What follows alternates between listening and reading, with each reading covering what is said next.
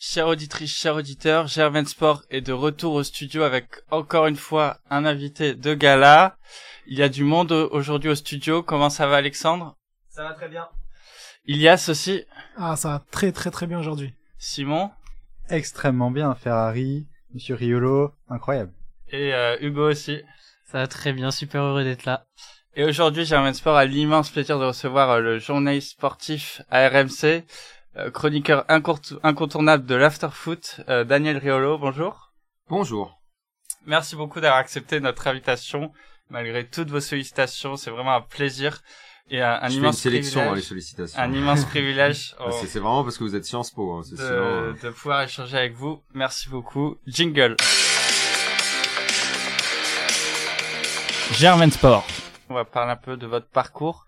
Est-ce que vous pouvez nous présenter brièvement votre parcours et comment vous êtes arrivé à, à l'after sur MC euh, bah, D'abord, j'ai fait du droit. Euh, quand j'ai terminé le droit, euh, je savais pas trop quoi faire. Euh, je savais surtout pas comment faire du journalisme alors que c'est ce que je voulais faire depuis longtemps. Je savais pas comment me raccrocher à ça. Donc j'ai finalement opté pour euh, l'IFPA Assas euh, que j'ai pas terminé parce qu'au bout de quelques mois j'ai trouvé un stage et en fait le, le, le stage s'est transformé en, en travail.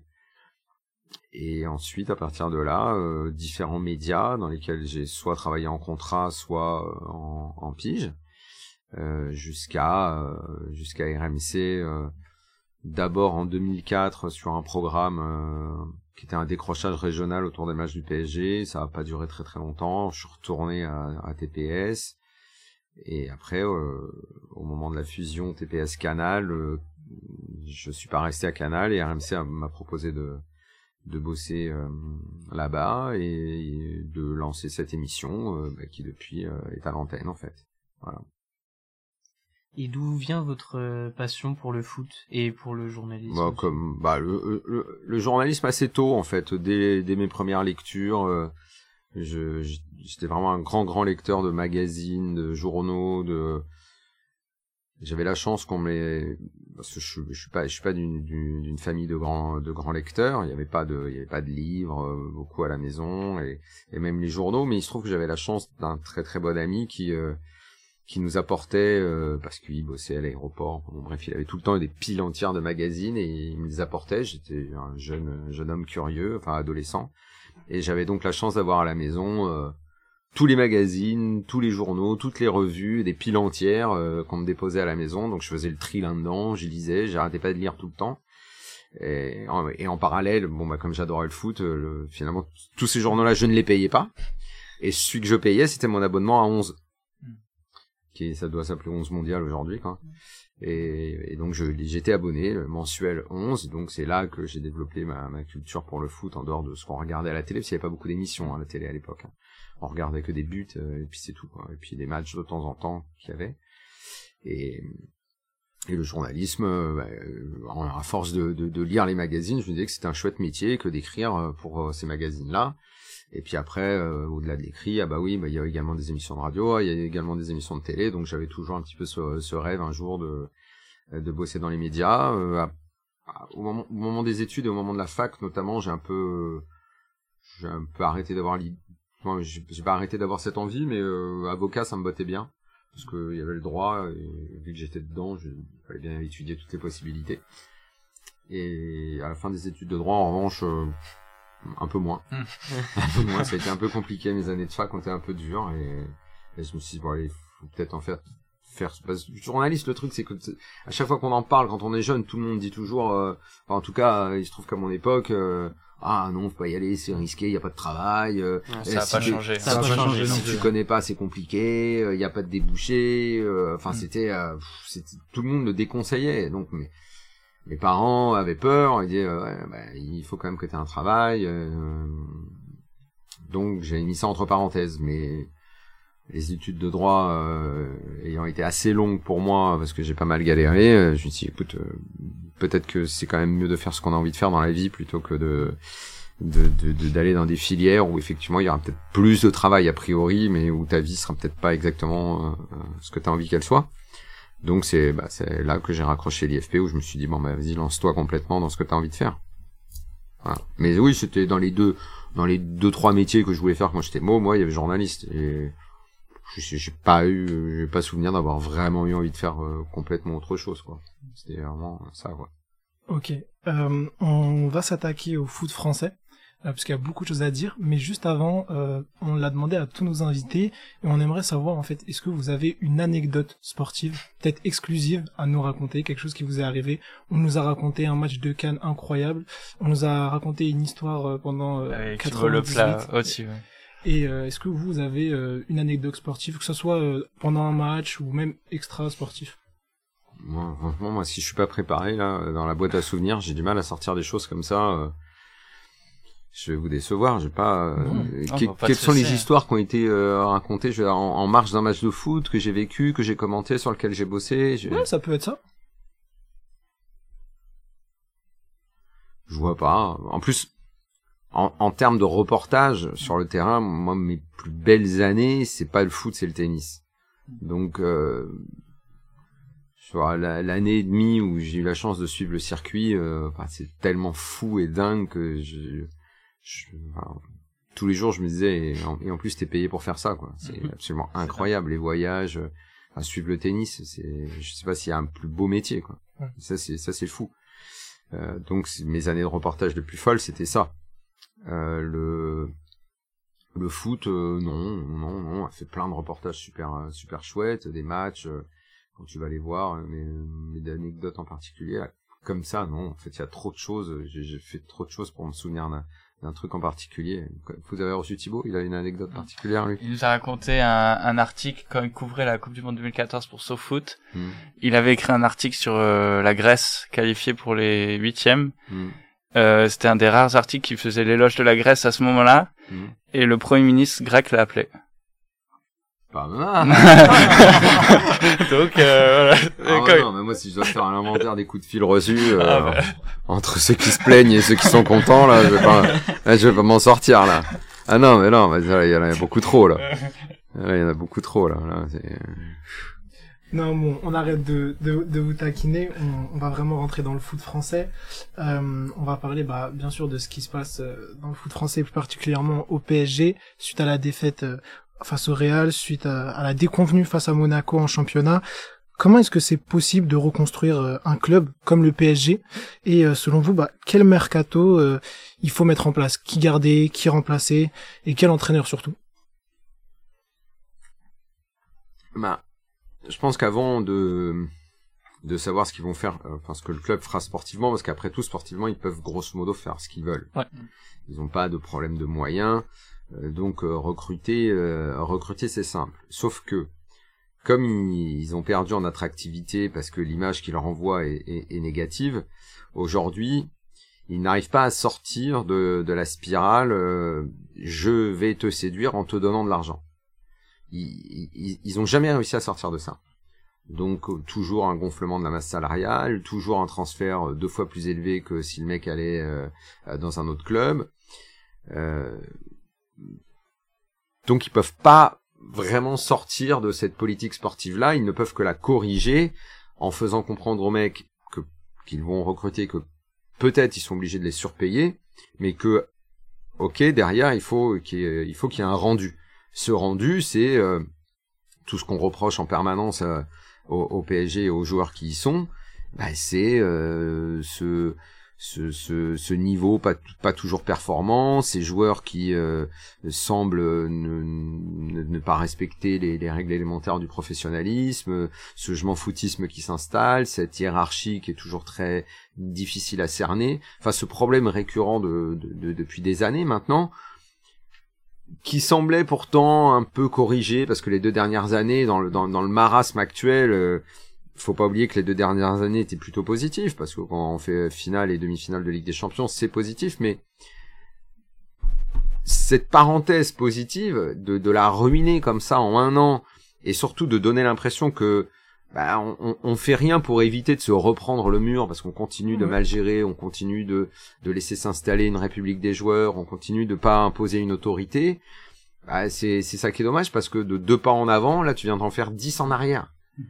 Et ça, pour corriger ça, c'est compliqué parce qu'aujourd'hui, à cause de ça, euh, non seulement tu tu perds l'attractivité sur le marché international parce que le PSG dans les dix plus grandes marques du sport dans le monde, il y a le PSG aujourd'hui. hein. Ouais. Et dans le foot, euh, on doit pas être loin du top 5. Hein.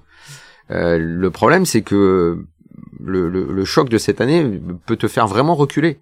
Et reculer, c'est même sur ta, si on parle comme eux ils veulent parler, euh, sur euh, sur sur sur tes sur tes clients, sur tes ce qu'on préfère appeler nous les supporters. Mais enfin, c'est les gens les gens qui te consomment et qui t'aiment.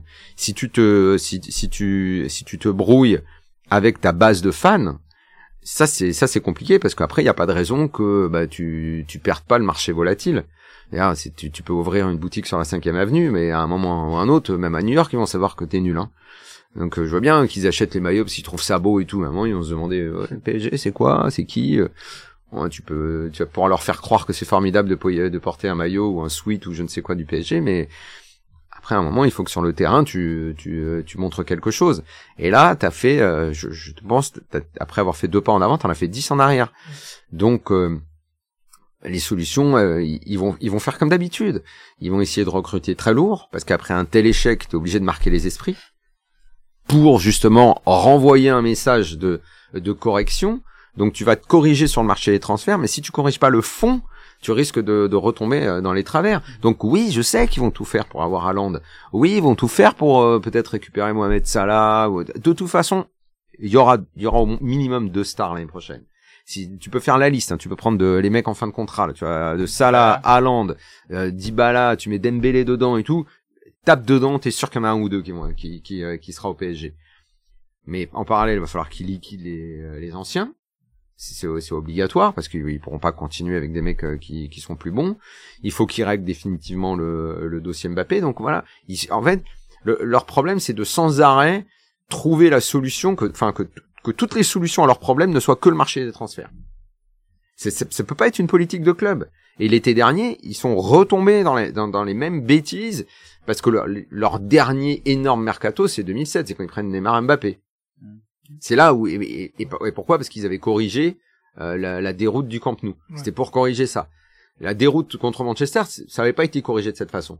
Ça a été, on, on liquide l'entraîneur, on change, on remet de l'autorité, machin. Enfin bon, bref, c'est eux qui le vendaient comme ça. Mais et là, le choc est tellement grand, eh ben ça va être par l'oseille et le mercato qui vont vouloir renvoyer un message positif. Donc c'est sûr qu'ils vont qu'ils vont recruter. Mais est-ce que ça suffira? Ça, je sais pas. Si s'ils prennent un, ils peuvent encore changer dix fois d'entraîneur. hein. Si l'entraîneur peut pas bosser, il n'y a pas de raison que ce soit mieux. Le directeur sportif, euh, plein de gens vont venir se proposer. Plein de gens vont vouloir vont vouloir bosser. Alors peut-être qu'après avoir fait les Espagnols et les Italiens, ils vont peut-être tenter un, un Anglais. Mm. Mais après, quel pouvoir tu donnes à chacun et comment tu établis la hiérarchie dans ton club? Tant que ça ils l'auront pas, euh, tant que ça ils l'auront pas réglé, euh, ça va ça va être dur d'avancer. Hein. Ouais. Même je pense de toute façon que les joueurs sont, même les supporters se sont lassés finalement un peu de mettre cette politique de d'achat euh, dès qu'il y a une défaite. Donc Enfin, ça résout rien. Donc, donc euh, je- moi en tout cas, si, si j'y étais, je, je- déjà je, je liquiderais une, une partie de l'effectif actuel, clairement, parce qu'il y a, il y a trop de gens qui sont là et qui ont connu toutes les années et de confort et d'échecs pour repartir, euh, pour repartir avec, euh, avec- dans une nouvelle histoire. Pas environ tout le monde, hein, il y a des gars que je, il y a des gars que je Non, bien garderais de l'effectif actuel, mais, mais clairement il y en a, il y en a beaucoup, euh, il y en a, il y en a beaucoup avec qui j'arrêterai l'aventure. Parce qu'ils ont ils sont ils ont trop connu les échecs ils sont trop euh, ils sont trop liés à un PSG où on a connu euh, ces, ces problèmes là moi j'ai du mal à comprendre comment euh, des gars comme euh, qui sont là depuis toujours comme Marquinhos, Kipembe, Verratti, ce mec là qui sont là depuis 10 ans n'arrivent pas à être les chefs du vestiaire n'arrivent pas à dire aux autres oh arrêtez de déconner on est dans un club il faut qu'on soit ensemble enfin je sais pas même un même un Di Maria il est là depuis combien d'années maintenant ces gars-là viennent et font leur petite carrière et, et n'arrivent pas à, à créer du, du, du lien entre tout le monde. Non, ça c'est pas c'est pas c'est pas possible. Et évidemment que oui, euh, Ramos, Neymar, Messi, il faut faut arrêter. Ouais. Faut arrêter, il faut, faut- c'est impossible de toute façon. Le PSG n'ira nulle part avec eux, c'est il y aura pas de progrès. Donc ça veut dire qu'à l'année prochaine si tu prends mais Ala, euh, Haaland, Salah, ben, t'es obligé de dire Neymar et Messi vont sur le banc. Ça va être ça va être compliqué de gérer ça. Ou tu signes le chèque. Mais c'est pas facile de virer des mecs comme ça, ça s'est jamais vu. Donc en fait, le Qatar pourrait faire, en fait, pour qu'ils s'en sortent, il faudrait qu'il fasse quelque chose qui ne s'est jamais fait. Parce que dire demain, Neymar, Messi, vous partez, Ouais. voilà. Mais tu parlais de solution et de, de correction à l'échec. Là, je peux te dire que le message, il serait extrêmement fort. Et là, pour le coup, alors, je crois que j'applaudirais. Si les mecs sont capables de mettre Neymar et Messi avec ce qu'ils représentent dans le monde du foot, mais en fait, je crois que ce serait un énorme message envoyé euh, justement au monde du foot. Genre maintenant, on est là, on va être costaud. Tu prends Ramos, Neymar, Messi, tu leur dis messieurs, vous partez. Je pense que ça enverrait du lourd. hein. Si on s'intéresse un peu, aux jeunes, euh, depuis un bon nombre d'années, quand même, euh, l'Île-de-France semble être un peu la, la successeur du Brésil en termes de, Hmm. de fabrication, d'émergence de nouveaux talents.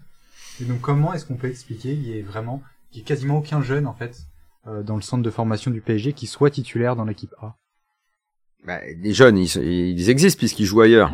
Le problème, c'est que quand tu les as, euh, si tu peux pas leur donner un espace parce que objectivement, les mecs que t'as à leur place, c'est des vedettes. Quand on quand on parle de de Diaby, Nkunku ou Coman par exemple, tu regardes au moment de leur éclosion qui y avait à leur place. Qui qui les aurait fait jouer à la place des des, des joueurs qu'il y avait. Donc soit tu soit t'orientes différemment en disant bon ben je ne recrute pas à ce poste-là et je permets aux jeunes parce que je suis sûr qu'il va devenir très fort de jouer. Mais c'est un pari parce que aujourd'hui, objectivement, euh, Coman quand il part, il est très très jeune hein, quand il part à la Juve. Et, et en- voilà. Et en plus, il faut voir si à ce moment-là, non seulement tu arrives à parfaitement analyser son potentiel, mais en plus, est-ce qu'il a vraiment envie de rester ou est-ce que son agent lui met déjà la pression pour qu'il s'en aille? Ça déjà, il faut il faut voir. Mais Diaby, c'est un bon joueur, mais objectivement. Alors oui, après le marasme actuel, tu dis bah oui, même lui, il aurait pu jouer. Mais au moment où il est là, tu le fais jouer à la place euh, des gars que t'as recrutés. Donc c'est un petit peu difficile. Mais peut-être que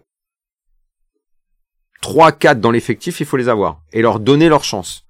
Qu'ils jouent, qu'ils euh, déjà enfin, tu changes, tu, tu orientes différemment ta politique sportive parce que c'est les agents en fait de ces jeunes joueurs qui leur disent t'auras aucune chance ici, il faut partir. Donc déjà il faut, peut-être envoyer un autre message à, euh, à ces, aux agents de ces jeunes joueurs en leur disant si si tu l'auras la place, tu joueras euh, un peu de temps en temps euh, dans, dans les matchs de championnat et si t'es bon tu, tu feras ta place. Mais quand tu regardes de plus près, mine de rien, dans les autres grands clubs, il n'y a pas tant que ça euh, des mecs euh, des mecs issus du centre de formation. Hein. Euh, c'est vrai que parfois deux ou trois ça suffit à faire la différence. Nous on en a un et peut-être bah, par exemple, Kunku, moi, euh, là, pour l'année prochaine, j'irai le rechercher. Je lui dis, eh, vas-y, maintenant, reviens. T'as fait tes preuves, reviens. Ce que tu nous montres, c'est bien. Tu, tu seras dans la rotation. Et si t'es fort, en plus, maintenant, t'es international, reviens. J'irai le chercher. Les autres, les, les, les, les destins sont tous un petit peu différents. hein. Tu vois, le Kouassi, il joue pas au Bayern, on sait pas quand est-ce qu'il jouera. Puis après, il y en avait pas tant que ça. Il y en avait pas tant que ça. Il y a, euh, tu peux pas te lancer euh, à faire jouer les, les deux là qu'on jouait là en janvier là, Simon et Michu. Bon, pour l'instant, ils sont pas finis encore. tu vois. Et est-ce que c'est pas un problème pour vous qui est quasiment pas de joueurs français au PSG Pas beaucoup de jeunes et aussi pas beaucoup de joueurs Mais ça, français. mais, mais mais ça de la même façon, ça pourrait effectivement entrer euh, euh, dans dans la politique sportive de dire euh, les s'il y a deux bah la star française elle joue quand même au PSG Oui, par jusqu'à jusqu'à ce qu'il s'en aille pas. en- en Mais- Ligue 1, plus mais- prendre un joueur 40 millions espagnol ou Ouais, parce qu'il mais est ça, anglais. ça c'est de l'évaluation de joueurs. Est-ce qu'il y a des joueurs français euh, internationaux qui sont capables de jouer au PSG Tu regardes et tu te dis, ouais, ok. euh, euh, bah, par exemple, je, je tenterai le coup avec Chouameni, par exemple. J'irai prendre un, joueur comme ça. Et, et dans les clubs en France, je regarderai de plus près qui est capable de jouer. euh, parce que beaucoup, quand même, beaucoup des stars françaises euh, sont sont des joueurs qui sont qui n'ont pas été réellement formés en France. Hein. Ouais, Si tu prends les, si tu prends les, Griezmann, tu prends les. Hernandez, euh, Griezmann, soit ils sont partis très tôt alors qu'ils étaient inconnus, Mm. soit même carrément ils, ils ont limite pas été formés en France, quoi. Donc c'est, c'est, c'est difficile, mais tu pourrais éventuellement les recruter, leur dire venez jouer au PSG. Après, euh, le truc c'est, euh, tu vas chercher les Hernandez qui ont toujours dit qu'ils étaient supporters de l'OM. Mm. Euh, tu vas chercher euh, Griezmann qui a dit la même chose. Euh, bon, ouais, il, il faudrait prendre des mecs qui ont dit un jour euh, je suis attaché au PSG. Euh, donc ouais, tu vas prendre Pogba, mais personne veut. Et Dembélé encore moins. Mm.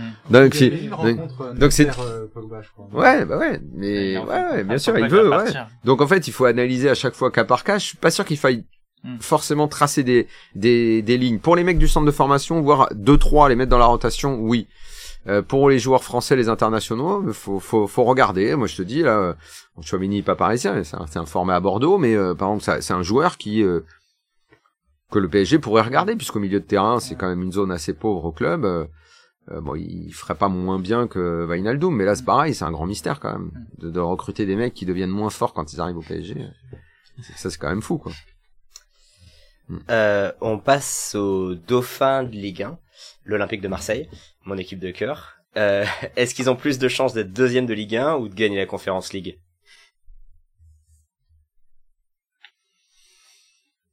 J'ai l'impression qu'il y a moins de concurrence en Conference League presque, parce que là ils ont euh, les points d'avance qu'ils ont euh, par rapport à Nice, Rennes. euh, ouais, la deuxième place, elle, elle est évidemment jouable, mais elle sera compliquée à avoir. Conference League, ils sont en, ils sont en quart, deux, ils ont deux, deux, deux tours à une finale. Quand tu vois les équipes, euh, hmm. après ils sont pas baladés contre balle, hein, mais euh, donc il faut pas se dire que c'est facile, mais il y a, il y, a, il y a quand même une vraie, une vraie opportunité pour eux de gagner la coupe hein, quand même. En tout cas, à leur place, je la jouerais taquet. hein. Vraiment, parce que ça peut être, ça peut être un- une super aventure. Quoi. Donc il y a une grosse con- concurrence en Ligue 1. Bah pour euh, pour Marseille, oui. Nice et Rennes, c'est une vraie concurrence, ouais. Pour euh, pour Marseille, ouais. Bah oui. Puis gagner la première Conférence League, ce serait Bah aussi- ouais, ouais, bien sûr, En termes d'image, c'est bien. Bah, absolument. Bah eux enverront, eux enverront un message, eux enverront un message très positif. Qu'à Marseille, ils étaient à la rue en janvier de l'année dernière, en un an. Ils ont redressé leur image, les gens vont au stade et sont contents, euh, ça vibre, ça joue, euh, ils ont des trucs à, à se raconter, les supporters du PSG n'ont plus rien à se raconter. C'est difficile. Bah oui, bien sûr. On- On va parler d'un autre club où c'est compliqué aussi. En ce moment, c'est Lyon. On se dirige euh, sûrement vers une nouvelle saison sans Ligue des Champions. Euh, quel est le constat de cet échec en interne et à moyen terme Est-ce que l'OL euh, va devenir un club se battant pour jouer les places européennes? Je sais pas, mais en tout cas, le, Lyon, il profite euh, du bordel au PSG pour bien se cacher. Et donc que- personne ne parle d'eux, alors que c'est une vraie catastrophe. Parce que si s'ils ont pas de Coupe d'Europe, honnêtement, vu vu l'argent qu'ils ont, c'est c'est euh, c'est même pas c'est pas que c'est une déception, c'est un vrai échec pour la politique de Jean-Michel Aulas. Mais eux, ils restent cachés, personne les emmerde, on n'en parle pas. euh, Enfin, nous bientôt on va en parler, mais euh, mais j'ai pas l'impression que ça agite beaucoup les, les Lyonnais, les supporters de l'OL. Mais encore une fois, il va falloir qu'à la fin de la saison, eux aussi se remettent à repenser le modèle et qui va être directeur sportif et qui va être entraîneur. Hein, ils arrivent pas à s'inscrire dans la durée. Hein. Là aussi, ils sont en situation d'échec. Hein. Euh, et bah du coup on reste encore un petit peu dans la Ligue 1. Brièvement, de manière très rapide, euh, selon vous en Ligue 1, quelles équipes seront européennes en, en cette fin de saison? Là, on fait les paris sportifs maintenant? Ouais, on est sponsorisé. Mais Je sais pas, moi, euh, bah, bah, ceux qui sont en haut là maintenant, il y a pas de raison qu'ils y restent pas. hein. Par exemple, N- Nantes, Strasbourg, c'est possible. Non, ça m'étonne. Ok. Ça m'étonne. Je pense que Rennes, Marseille, là, ça tient, Nice, ouais. ça tient le truc avec Nice là, ça va tenir jusqu'au bout là. Ok. Ces, ces trois équipes là vont tenir, je pense. ouais. Après, je sais pas, 5, ça fait, ça fait quoi? Ça fait Conférence League le cinquième maintenant? Euh, oui. Ou sixième Conférence 6 League même, je pense. Ça dépend du vainqueur de la coupe. On Oui, aura Nice-Nantes. Donc, euh, Strasbourg, peut-être. Ouais. Strasbourg est pas mal aussi. Et ah, ouais. Bah, si 5 et, 5 et 6, ça peut, ça peut être récompensé à la fin, quoi. Ouais. Et dernière question sur la Ligue 1. On va regarder en bas cette fois avec le maintien. Est-ce que vous pensez que le destin des Girondins et de Metz est déjà plié? À Bordeaux, je vois pas comment ils peuvent se sauver, mais. Vous je- parlez à un supporter, alors, euh, les, les mots sont durs. Ah ouais, c'est dur là. Bah, après, j'ai, je suis lucide. hein. Ah ouais. Bah là, c'est carrément la disparition du club qu'il faut que tu prépares. là. C'est pas juste la Ligue 2. Ouais. Là, c'est. Ah, en même temps, vos supporters ont choisi euh, d'être dirigés par euh, le grand banditisme. Donc, euh, ça va pas être simple. Hein. Non. Ça va pas être simple. Non, bah, Bor- Bordeaux et Metz, euh, je pense que c'est un peu cuit. Hein. Et par exemple, Bordeaux ce serait la fin du club, ou par exemple comme Toulouse qui réussit à peut-être à remonter. Euh... Bah, Bordeaux, je vois pas parce que derrière, il y a plus de sous, donc c'est la liquidation. Je sais pas s'ils peuvent présenter un budget. Ok. Ah ouais, donc. euh, Je vois pas. Hein. S'il a vraiment pas un rond, il a que des dettes. Hein. Donc, euh... hmm. Ça tira à Bordeaux. T'as déjà vu un match derrière la main courante? Non. Bah c'est bien derrière la main courante, t'es près des joueurs et tout. en quatrième division, t'es, au moins t'es proche des joueurs. Après, tu les appelles par leur prénom et tout. tu, bois un, tu, bois, tu bois un coup avec eux et tout. Mais vois, le- vois le positif dans tout ça. Peut-être même t'auras des potes à toi qui joueront. On va enchaîner, on va parler un peu de, de foot européen. On a eu le tirage au sort de la- des quarts de finale de la Ligue des Champions, notamment euh, des très gros matchs, Chelsea, Real Madrid, Atlético, Manchester City. Est-ce que vous pensez que le foot européen est passé d'une suprématie des, du foot espagnol dans les années 2010 vers euh, le- une suprématie du foot anglais dorénavant? Ouais, ces dernières années, on a souvent vu un peu de déplacement de bloc. Mm. Et là, assez vite, euh, bon alors les tirages ont favorisé mon pronostic parce que j'avais dit les Anglais plus le Bayern. Mhm. Donc je pense qu'en demi-finale, on aura les Anglais plus le Bayern. Donc effectivement, euh, il y a eu une sorte de, de, de, de mutation. On est passé de l'Espagne à, à l'Angleterre, ce qui somme toute assez logique. Le meilleur championnat, les meilleures équipes, les Mm. meilleurs coachs, les meilleurs joueurs. euh, Ça paraît logique que ces trois-là passent, plus le Bayern, hein, qui est euh, l'autre grosse équipe du continent. Quoi. Sur le Barça maintenant qui semble favori quand même en Ligue Europa puisqu'ils enchaînent les victoires avec la manière. En plus euh, ce dimanche contre euh, contre le Real Madrid à Madrid.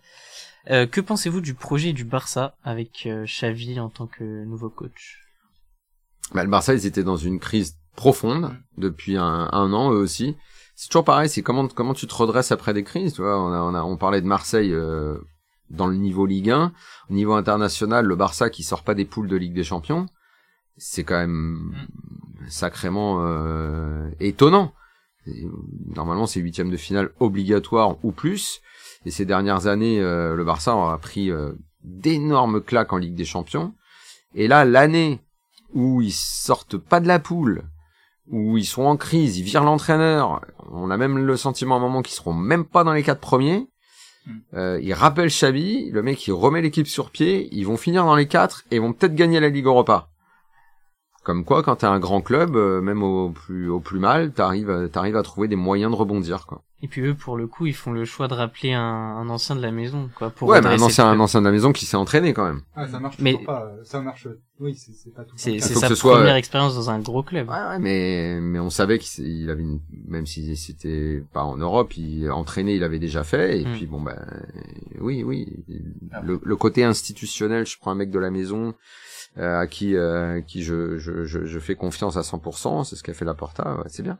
Ils se sont ils se sont remis sur pied très très vite parce qu'ils étaient en perdition au mois de novembre. hein. Et surtout même les joueurs, quand on voit ce qu'il a réussi à faire avec Dembélé, Mm. Aubameyang qui arrive alors qu'à Arsenal, Mm. c'était pas ça, même Frankie de Jong c'était un peu compliqué. Ouais, ouais. Là vraiment, Et puis on sent qu'aussi, enfin c'est ce qu'on disait dans une, une émission euh, il y a quelques semaines, que c'était, on sentait que c'était un projet qui était pas fait à la va-vite, mais que c'était, on sentait qu'il y avait le long terme. hein. Euh, Enfin, une- une non, une certaine- une euh, vision là, sur quelques- va-vite. Mais le fait Virer que- Coman euh, en, en pleine saison, prendre Chabi, c'était pas c'était pas prévu tout de suite. tout cas, il va pas Changer viré, de président, stable. Euh, prendre euh, prendre des joueurs en cours de route. euh, quand tu regardes l'équipe avec laquelle ils ont démarré et l'équipe aujourd'hui, d'un coup t'as l'impression qu'il y a que des bons joueurs. Ouais. Alors qu'il y a six mois, on- ils étaient tous nuls. Même De Jong, il arrivait plus à mettre un pied devant l'autre. C'est aussi la force des grands clubs de, de pouvoir se redresser très très vite et de se trouver de nouveaux objectifs. Et là, d'un coup, la Ligue Europa, ça va sembler être quelque chose de fort, alors qu'a priori pour le Barça, Ouais. c'est totalement secondaire. Mais je peux t'assurer qu'ils vont jouer à fond et qu'ils vont peut-être la gagner. Et à la fin de la saison, il faut qu'ils se séparent probablement de Dembélé. Ils savent pas qui, où ils vont pouvoir garder. Mais au moins, ils auront une nouvelle coupe. Ils continueront de pouvoir s'afficher comme grand club européen.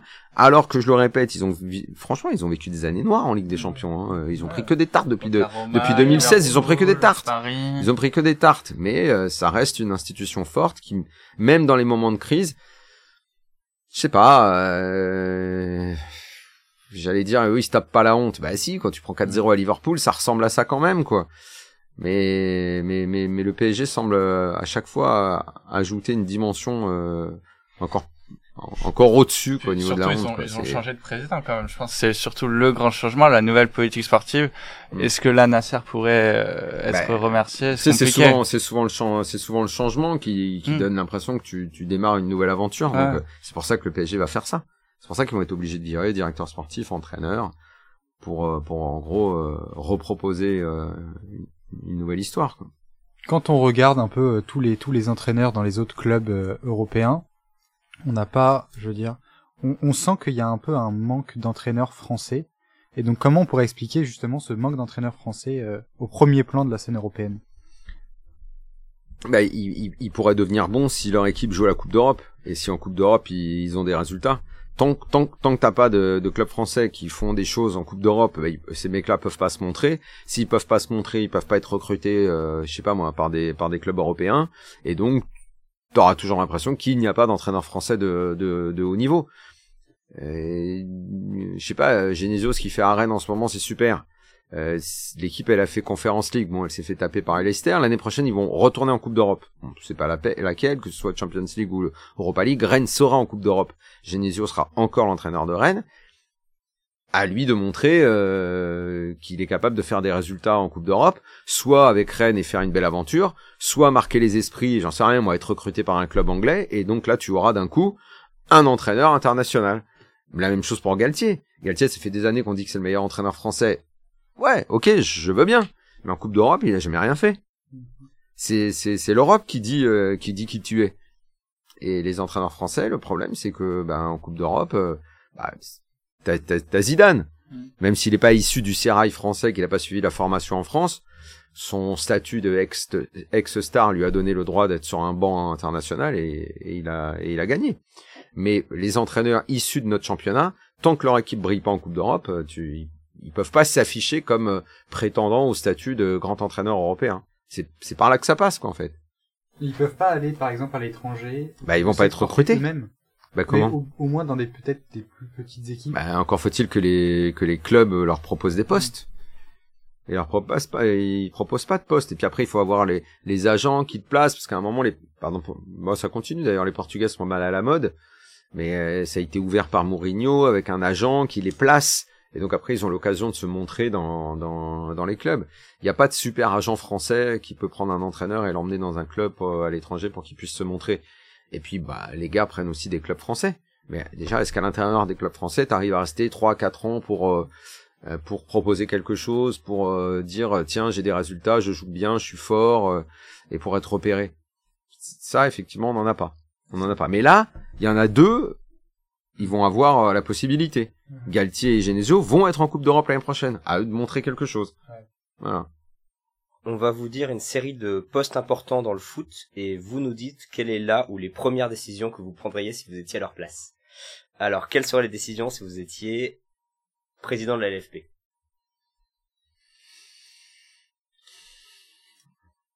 définir une sorte de code euh, de conduite commun à tous les clubs en termes euh, euh, déjà de gestion euh, de gestion sportive et des enfin plutôt comment dire de, de des finances là la société commerciale va leur permettre de d'encaisser beaucoup d'argent club français. Donc déjà euh, je leur dirais de pas tout claquer en masse salariale et sur le marché des transferts mais de bosser sur leur structure. Je leur proposerais de, de faire attention à l'attractivité de leur club, à, être en phase avec euh, l'histoire de leur club, avec leur identité, avec leurs supporters, de bosser à, à l'attractivité en termes de spectacle qu'ils vont proposer. Alors je ne pourrais pas les obliger à prendre des entraîneurs qui font bien jouer, mais en tout cas je les inciterai à le faire pour le bien commun de tous. Je proposerais au PSG, euh, qui est le club le plus riche, dans le cadre de la société commerciale, de pas prendre tout l'argent pour lui, mais de lui faire comprendre que le championnat gagnera en qualité euh, s'il partageait un peu, parce que ça renforcerait les autres, et donc ils auraient, euh, ils auraient de la concurrence pour progresser. Donc euh, plutôt que d'être le larbin de Nasser, j'essaierai de lui parler les yeux dans les yeux. Euh, quand je parlais de, de, de comportement général, je mettrais en place une sorte de code pour que les présidents arrêtent de se comporter comme des chiffonniers tous les week-ends. Euh, euh, je les inciterais à gérer leur tribune, à faire attention à ce qui se passe dans les stades, à pas venir chialer sans arrêt sur les arbitres et hurler, et donner en gros une bonne image du championnat. Euh, je les aurais incités, mais ça, ça va être fait à passer à 18. Hum, bah après, je bosserai au mieux pour faire progresser la compétitivité, donc avec tout ce que je viens de dire, pour augmenter les droits télé. Et bah, ça ferait déjà pas mal, ça. En président de la Ligue, euh. Je pourrais, euh, ouais, ouais, dans, dans, dans, dans l'immédiat, c'est ça, ouais. Je regarderai un petit peu ce qui se fait dans les autres ligues. Et puis, je serai un, je serai un acteur euh, actif. Euh, parce que le président de la Ligue, euh, il, est, il est inexistant, en fait. Il parle jamais, il s'exprime pas sur les dossiers. Il ne tape pas du poing sur la table euh, sur les comportements déviants des présidents, sur ce qui peut se passer dans les tribunes. Enfin, il ne s'affiche pas comme le patron du football français, alors qu'il alors qu'il devrait l'être. Donc déjà, j'aurais j'aurais j'aurais un rôle visible. Alors pour l'instant, il est invisible. Bah, bah, dans la continuité. Et je serai dans les euh, stades le week-end parce que le président actuel n'y est jamais. Dans la continuité, un président qui s'impose. Euh, si vous étiez président de l'en avant Guingamp, euh, de la FFF, pardon. Après, si vous voulez. Euh, de la Fédé, euh, pff, ça m'intéresse pas ce poste en fait. Ça m'intéresse pas, non. Guingamp, c'est mieux. Pourquoi pas C'est président de club, hein. Il y a, il y a des trucs à faire à Guingamp. hein. Même si ce qui a été fait dans, dans une petite ville comme ça, c'est assez formidable déjà quand même. Ministre des Sports. Waouh, mais là c'est compliqué. Hein. J'en ai, j'en ai écrit des articles en plus là-dessus. Donc euh, là, euh, ministre des Sports. Donc, euh, je ferai comprendre à tout le monde déjà que le foot c'est le sport numéro un, que les autres vivent grâce à ça. Donc j'arrêterai d'avoir honte euh, d'être ministre des Sports euh, footeux, parce que la plupart ont honte de ça. Euh, bah après, le problème c'est que chaque, enfin après, il- c'est beaucoup trop long là, Ouais. de prendre, euh, de prendre chaque sport et tout. Tu vois, le ministre des Sports je, je sais ce que je ferai euh, par rapport au foot et le lien que je créerai justement avec le président de la ligue, mais ça rejoint un petit peu ce que j'ai dit avant déjà. Donc en fait, je pousserai le président à faire ce que j'ai dit avant. voilà. Président de l'UEFA. Euh, président de l'UEFA, euh, bah, je fais le tour des grands clubs européens, je discute avec eux et je vois comment on met fin à la fronde. Et pour pas qu'ils pour pas qu'ils continuent à vouloir créer leur Super League, donc je je propose une, une nouvelle répartition de l'oseille puisque c'est ça qu'ils veulent et que de toute façon l'UEFA est là pour gérer, hein, et pas là pour s'enrichir. C'est une association. Donc je leur dirais, bah ok les gars, qu'est-ce que vous voulez? Bon, j'imagine qu'ils vont dire on va reformater la Ligue des Champions, donc je vais leur dire oui. Donc on va reformater la Ligue des Champions ensemble, donc on ne fait pas une formule à 36, mais on fait une formule à moins. Je restructure les Coupes d'Europe, j'en fais trois, comme avant. Et je répartis mieux l'oseille dedans, pour que ceux qui jouent l'Europa League et l'autre Coupe d'Europe euh, n'y aillent pas pour rien, et aient envie d'y aller. Donc je fais les trois Coupes d'Europe, avec des tours préliminaires, parce que sinon il y a 250 équipes, là, on s'y retrouve pas. La Ligue des Champions reste évidemment la compétition phare. Je remets le but à l'extérieur. Ça c'est Ah. ça c'est évident. Merci. Euh, et oui, le le le le, le, le- le format de compétition actuel avec euh, avec la phase de poule, je pense qu'il y a trop d'équipes. Je pense qu'il y a trop d'équipes et c'est ce qui fait que parfois les matchs de phase de poule sont moins intéressants. Donc je pense que je passerai euh, je pense que je passerai peut-être à 24 équipes. Mais par exemple, juste rapidement, sur le but à l'extérieur, même si évidemment ça rajoute énormément d'enjeux, c'est pas un peu anachronique parce que le but à l'extérieur, il était à la base pour euh, parce que alors je dis il y a quelques décennies encore, c'était extrêmement compliqué, enfin c'était bien plus compliqué de gagner à l'extérieur, Mm. c'est ce que à chaque fois mon père il me dit c'est pour ça. Ouais, vrai. Et justement, été c'était mis pour ça le, le- la règle du but à l'extérieur, donc c'est pas un Mm. peu anachronique finalement?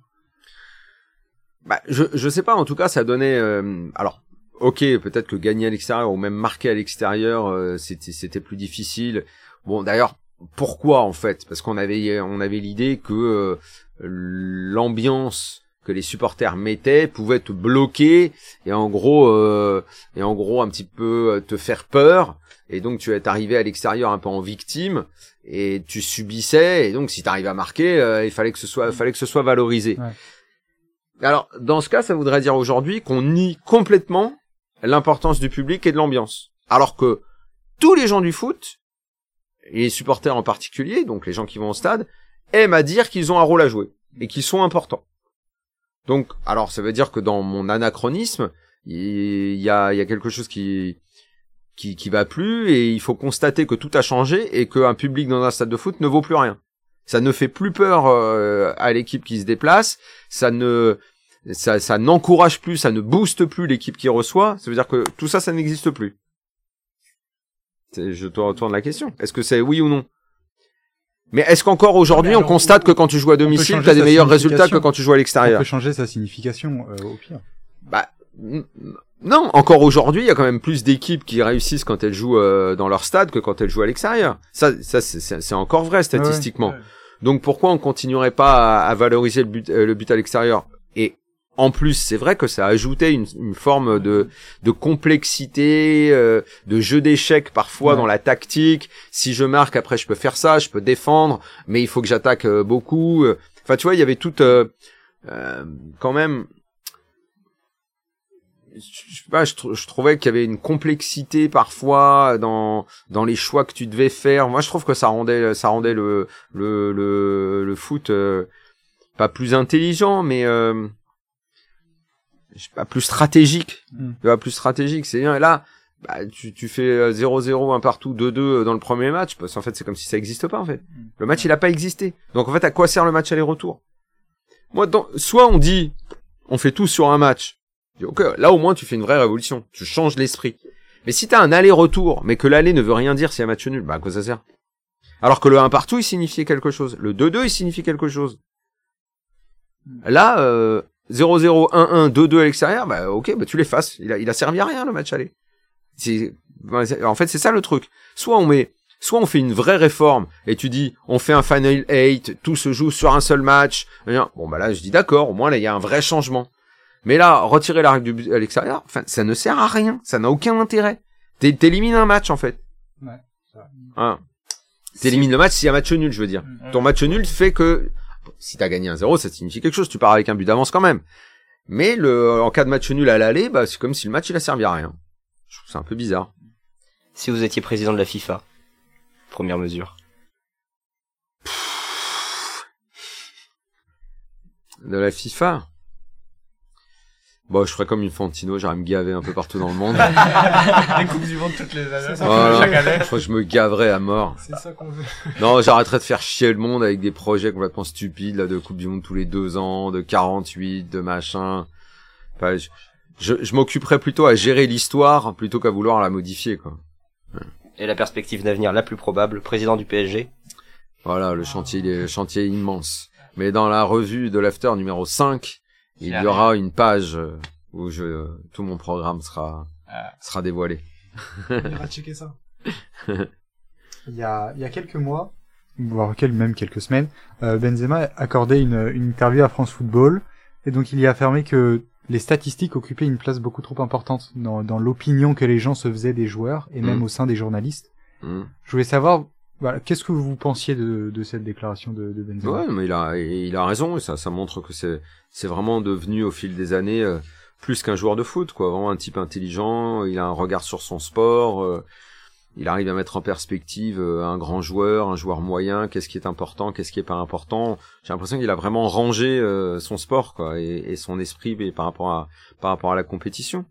Il a raison, aujourd'hui il y a trop de joueurs qui ne regardent que leurs stats et qui sortent d'un match, qui vont voir le prépa et qui combien j'ai couru, combien j'ai fait d'interceptions, combien j'ai fait de passes. Bon, ok, j'ai réussi mon match. Ah, mais on a perdu.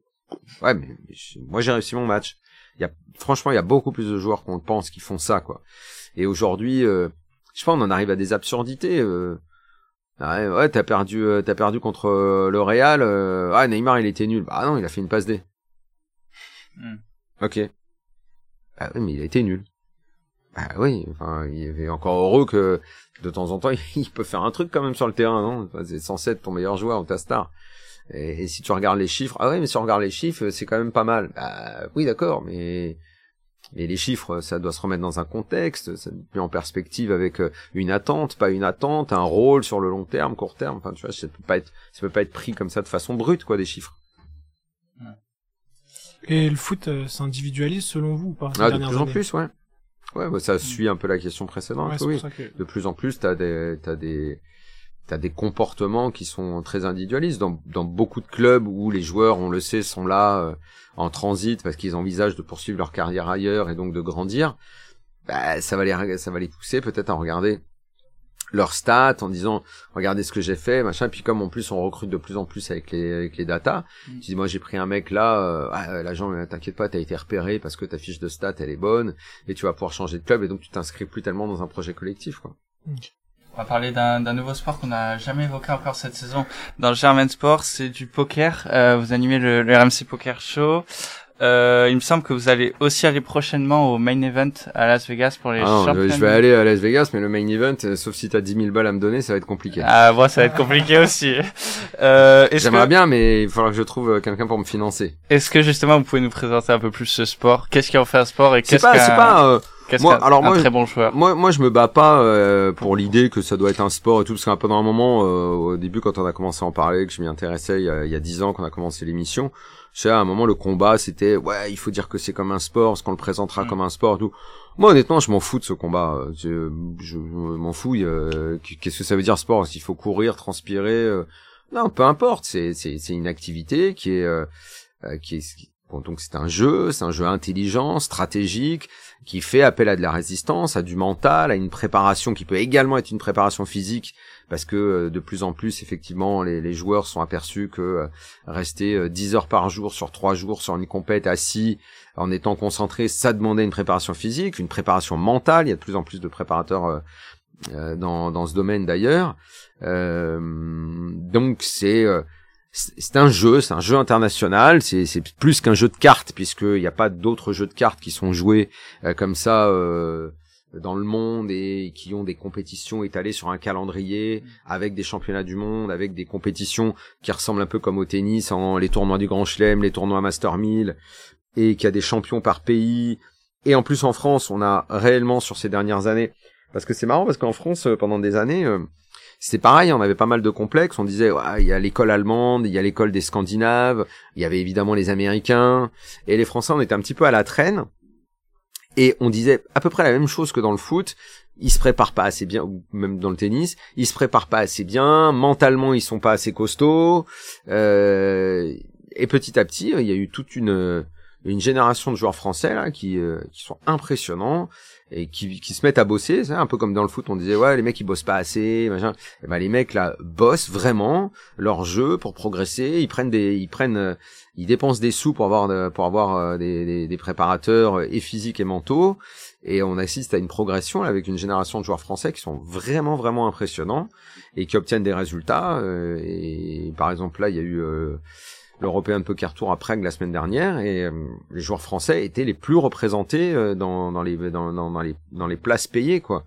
Donc c'est notre notre école française de, de, de joueurs de poker est en, est en pleine progression.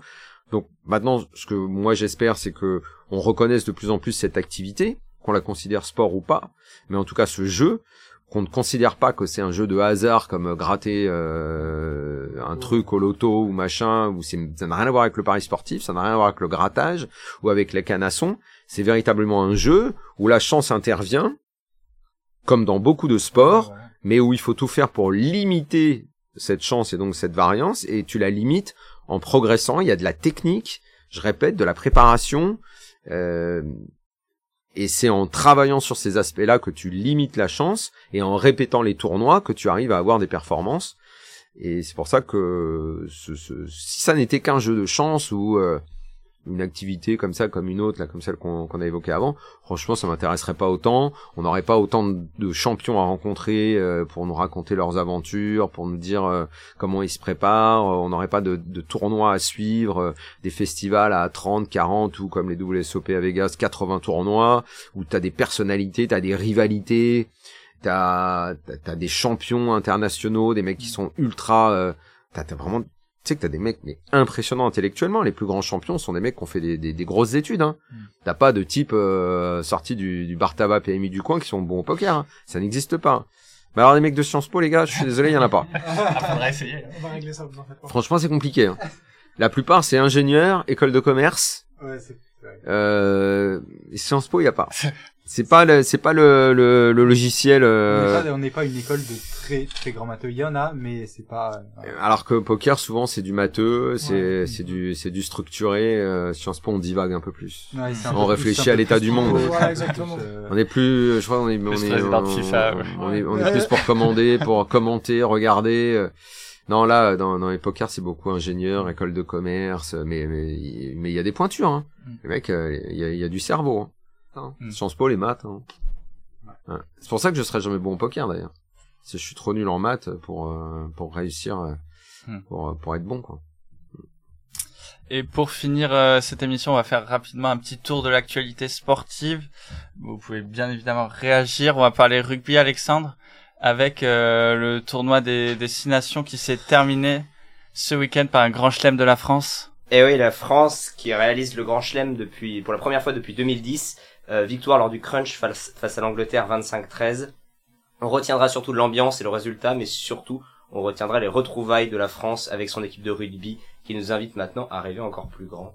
Est-ce que vous avez une réaction euh, par rapport à cette victoire? Euh, je pense que Fabien Galtier est vraiment un coach extraordinaire et peut-être le meilleur coach français du moment. Ce qu'il a fait avec cette équipe, euh, je, trouve ça formidable. Il les a rendus quasiment invincibles. Il leur a donné, transmis une confiance, les, le, le- tout quoi, le, le, le jeu qu'il a qu'il a mis en place, la, la réflexion autour du jeu. Il s'est mis en, en phase avec ce qui se faisait de mieux au monde. Euh, il a allié le côté traditionnel du jeu français avec peut-être l'efficacité anglo-saxonne. Je suis admiratif du travail de Fabien Galtier. Ouais, c'est peut-être l'inverse de la République des joueurs. Ouais, très probablement. Ouais, ouais. Ouais, en management, en management, en équipe de France, euh, Deschamps, il est, il est très fort aussi. Hein. C'est, c'est un truc dans les, dans les deux équipes de France qu'on, qu'on fait, qu'on fait plutôt bien. Mais euh, en rugby, là, pour l'instant, c'est au-dessus, quoi. Et puis ça fait des audiences énormissimes, Énorme, ouais. preuve que les gens s'y intéressent. Et c'est normal parce que l'image qu'on renvoie cette équipe de France est, est très très positive. Et surtout Coupe du Monde en France dans un an. Et, Et, la France Bleus- deuxième nation et mondiale. les, là. les- les Bleus seront, les Bleus seront dans les favoris. Ah, c'est peut-être jamais ils aborderont une Coupe du Monde en donnant l'impression de pouvoir à ce point la gagner. Quoi. On passe rapidement, euh, à, rapidement à la Formule 1. On a eu le premier Grand Prix de la saison euh, dimanche dernier à Bahreïn. On avait extrêmement, hâte de, voir ce premier GP, notamment avec les monoplaces de la nouvelle réglementation de, de 2022, voir ce que ça allait donner en termes de bataille en piste notamment, et de savoir si les monoplaces pouvaient se suivre. On n'a vraiment pas été déçus. Que retenir rapidement? Évidemment le doublé de, de Ferrari, avec Leclerc euh, Leclerc vainqueur, Sainz deuxième, premier euh, premier doublé de Ferrari depuis Singapour 2019 avec Vettel et euh, Charles Leclerc, donc ça remonte à, pas mal de temps. Euh, donc évidemment masterclass de, de Ferrari. Troisième Hamilton, donc Mercedes qui a un podium assez inespéré. Pourquoi? Parce que bah, on a tout simplement eu une fin de course cauchemardesque pour pour Red Bull qui a subi des dysfonctionnements, euh, je sais pas moteur ou électronique, ouais voilà un peu un peu tout. Donc euh, euh, Verstappen qui qui a dû abandonner à quoi trois tours de l'arrivée. Euh, Perez pareil, la voiture s'est totalement éteinte, je dirais, euh, au dernier tour de, de la course. Donc euh, Leclerc, Sainz et euh, et Hamilton, les voilà les Ferrari qui quand même avaient la meilleure voiture avec un, le meilleur rythme en course. Donc euh, ils partent bien, ils démarrent extrêmement bien la saison. Un commentaire Bah, si vous voulez, si vous voulez, si vous. Non, c'est bien. Ça, ça peut- je- J'ai l'impression qu'on se prépare encore une super saison de Formule 1. Quoi. Ouais. C'est bien. Ouais. Après que ça me fasse plaisir que Ferrari gagne, oui, ça me fait plaisir, bien sûr. Un petit mot de tennis maintenant. On aura espéré peu de temps pour Gaël Monfils. On s'était quitté euh, la dernière fois sur sa victoire en huitième de finale contre le, contre le désormais ex numéro 1 mondial Danil Medvedev. Euh, Monfils s'est finalement incliné dès les quarts de finale face à l'espagnol Carlos Alcaraz. Et puis à la fin du tournoi, c'est finalement l'américain Fritz qui s'est imposé en 2-7 face à Rafael Nadal qui restait invaincu depuis le début de l'année civile. Et on apprend il y a quelques minutes que Rafael Nadal s'est blessé et il sera di- indisponible 4 à 6 semaines. Merci Hugo. Et pour finir cette émission exceptionnelle, un, mot de cyclisme. Euh, on avait ce week-end le premier monument de la saison ce samedi, Milan-San Remo. On attendait Van Aert ou Pogacar sur la Primavera. C'est finalement un autre Slovène euh, tout aussi talentueux qui s'est imposé. C'est Matej Moric de la Bahrain Victorious. Après une descente exceptionnelle dans le Poggio, une victoire en solitaire juste devant le Français Anthony Turgis et le revenant hollandais Mathieu Van Der Poel. Et enfin, pour finir, euh, c'est vraiment le dernier sport, un peu de, de, sport de neige. On va parler biathlon. C'était la, dernière étape ce week-end à Oslo. C'est finalement euh, c'est Quentin qui s'impose sur le gros globe de cristal. Il avait beaucoup d'avance sur les dernières étapes. Il a aussi euh, glané les petits globes du sprint et de la poursuite. Euh, et chez les femmes, c'est la Norvégienne Martelsborg Øyseland qui remporte le général et la Française Justine Brezas-Boucher sur la dernière course de la saison sur la Mastart qui s'est imposée, la même course qu'elle a gagnée aux Jeux Olympiques à Pékin.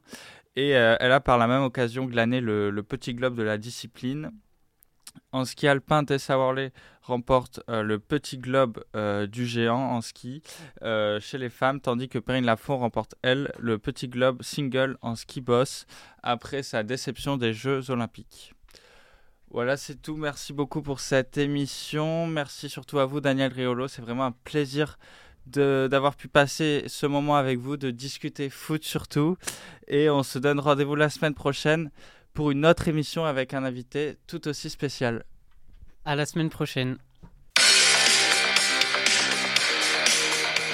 Germain Sport.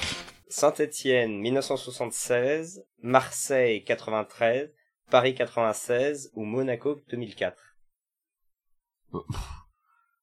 Paris 96. finalement, il est pas si dur votre quiz alors.